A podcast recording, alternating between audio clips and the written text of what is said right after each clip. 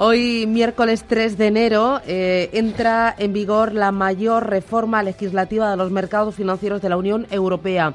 Entra en vigor MIFID II para intentar comprender qué es y cómo afecta al sector bancario, a los asesores financieros, a los clientes. Nos acompaña Carlos Ferrer, que es socio de Cuatro Casas. Don Carlos, ¿qué tal? Muy buenos días.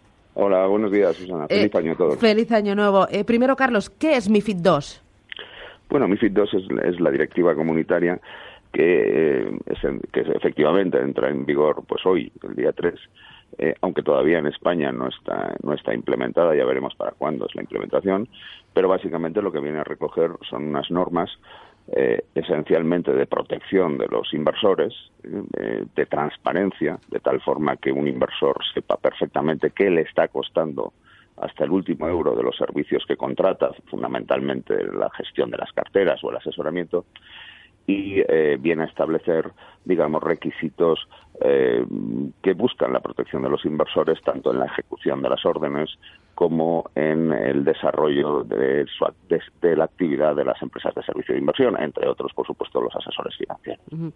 Eh, ¿Corremos el riesgo de una sobreregulación?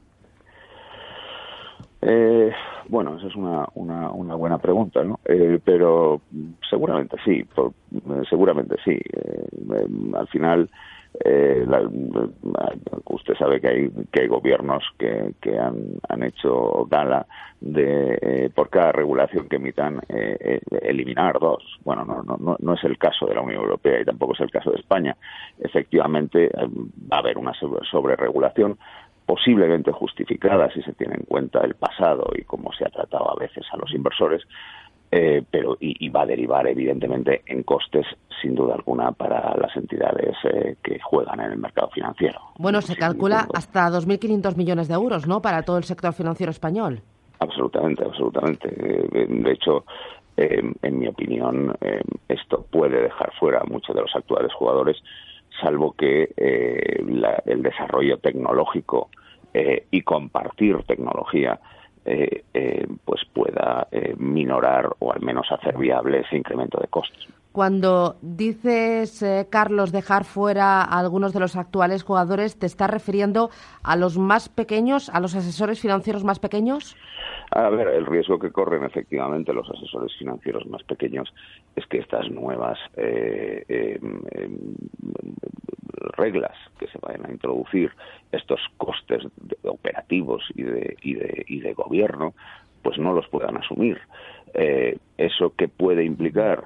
Pues puede implicar eh, la desaparición de algunos, puede implicar eh, la necesidad de algunos de ellos de unirse o puede implicar eh, soluciones más creativas basadas en tratar de reducir costes sobre la base de desarrollos tecnológicos, que yo creo esta última va a ser la más, la más razonable teniendo en cuenta el mercado español. Eh, tengo entendido que los inversores van a tener que cumplimentar hasta 65 campos de datos. ¿Esto no es una barbaridad? Pues eh, es una, sin duda alguna, una barbaridad. ¿no?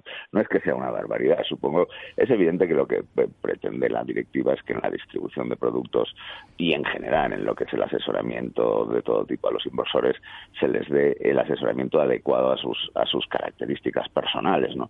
Claro, determinar esas características personales, pues, pues, pues lleva un montón de papeleo.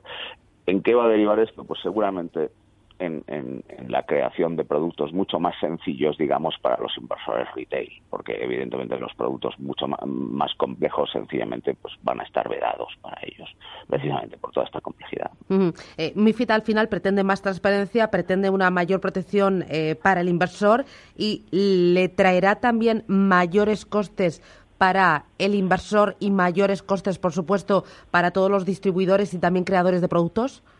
Eh, a ver, eh, desde el punto de vista de los distribuidores y creadores de productos, desde luego mayores costes a priori sin duda, porque van a tener, digamos que van a tener eh, una estricta regulación, mucho más estricta que la actual. ¿no?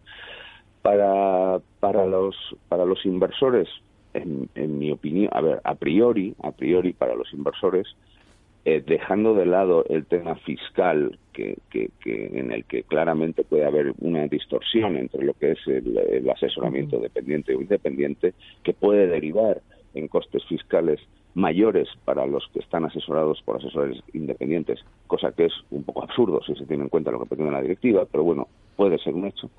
Eh, para los inversores lo que va a haber seguramente es una mayor transparencia en, relación con lo que les cuesta el servicio.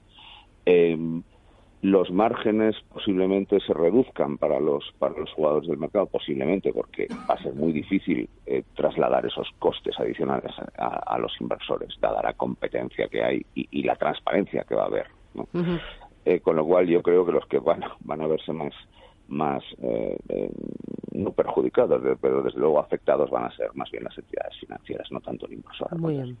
Carlos Ferrer, socio de Cuatro Casas, gracias por atendernos y feliz día.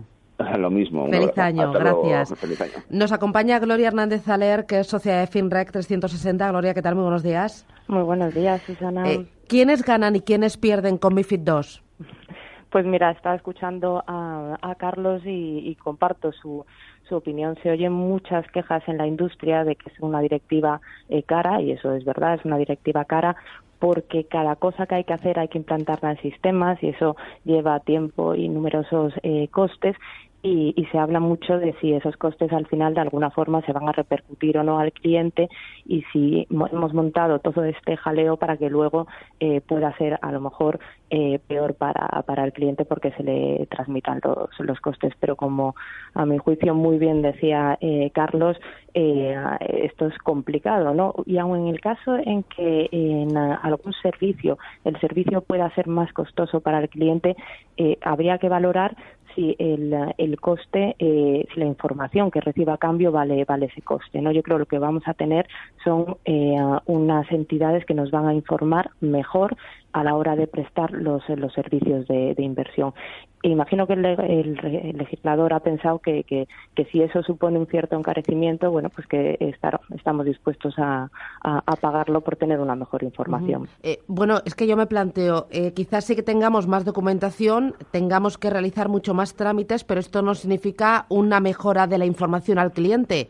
Más no siempre es mejor completamente. En ese sentido, además hay un estudio ya eh, antiguo que había hecho la Comisión Europea que fundamentalmente un inversor quiere saber cuánto puede ganar cuánto puede perder y qué le cuesta. Son las tres cosas ¿no?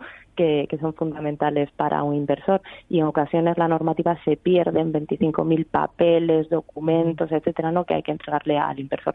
Sin embargo, en esto hay que decir que también MIFID eh, eh, hace un esfuerzo de condensar ese tipo de información. Y a través de una directiva relacionada, que es eh, la directiva PRIPS, lo que está pidiendo es un modelo normalizado muy cortito que se tiene que entregar a los inversores, donde se explica la categoría de riesgo del instrumento financiero, para quién van dirigidos, eh, los costes eh, muy claritos. Entonces está intentando que eh, sustituir el volumen de información que hay ahora, que en ocasiones pues te van diciendo el banco firma aquí, firma aquí, vas firmando sin saber en ocasiones lo que lo, que estás firmando por unas notas informativas, unas fichas muchísimo más resumidas. ¿Cómo va a afectar MIFID II a los fabricantes de los productos, a las gestoras, tanto nacionales como internacionales, como las independientes españolas? Bueno, las gestoras inicialmente estaban fuera del alcance de, MIFID en lo que es la, parte de fábrica de, de los productos de, eh, inversión colectiva, pero finalmente, eh, como consecuencia de la transposición española, se las ha decidido eh, incorporar. Las gestoras tienen un gran reto, que es decidir qué van a hacer con los costes de análisis, porque una de las novedades de MIFID II es que el análisis financiero, el análisis que el gestor recibe para hacer su trabajo, se considera un incentivo y que por lo tanto no se puede recibir de forma gratuita. Entonces, las gestoras tienen que decidir si esos informes de análisis que reciben lo va a pagar la propia gestora contra su cuenta de resultados o si eh, ese coste se lo va a repercutir a los clientes eh, como un coste más dentro del folleto del, fondo. Y esa es la gran decisión en, materia de, gestión colectiva. Y los comercializadores también se tendrán que retratar y decidir o decir si son independientes, si no son independientes o si son 50-50. completamente. Aquí, en el tema de la distribución, lo que ha hecho el regulador es pensar eh, cómo a día de hoy estamos pagando por la distribución. Es decir, tú cuando compras un, instrumento financiero, eh, primera pregunta, ¿pagas? Y la verdad es que en España, en la mayor parte de las ocasiones, o por lo menos, por lo menos la, venta de, del retail, tienes la sensación que te acercas a tu entidad, ves una serie de productos y realmente suscribes lo que sea, pero no estás pagando nada. Entonces te harías la siguiente pregunta. Eh, oye, ¿y por esta actividad no cobra el banco? Y a día de hoy sí que cobra, pero cobra vía retrocesiones que le paga el fabricante del producto en el que al final tú inviertes, pero tú como cliente no pagas directamente. Entonces, MIFID II eh, lo que dice es, vamos a atender a que los clientes sean conscientes de lo que pagan y en todos aquellos servicios que sea posible que haya un pago expreso del cliente. Y esos son dos servicios, el asesoramiento independiente, donde no puede haber ningún tipo de retrocesiones, y la gestión discrecional de carteras. Son dos servicios más propios de la banca privada que de lo que es de la, banca eh, comercial. En esos dos está prohibido completamente recibir retrocesiones, ¿vale? Bueno, me temo que de esto vamos a seguir hablando largo y tendido durante estos primeros meses del año. Gloria Hernández Zaler, eh, socia de FinRec, muchísimas gracias por atendernos y feliz año nuevo. Gracias. Feliz año a todos. Hasta luego. IG ha patrocinado este espacio.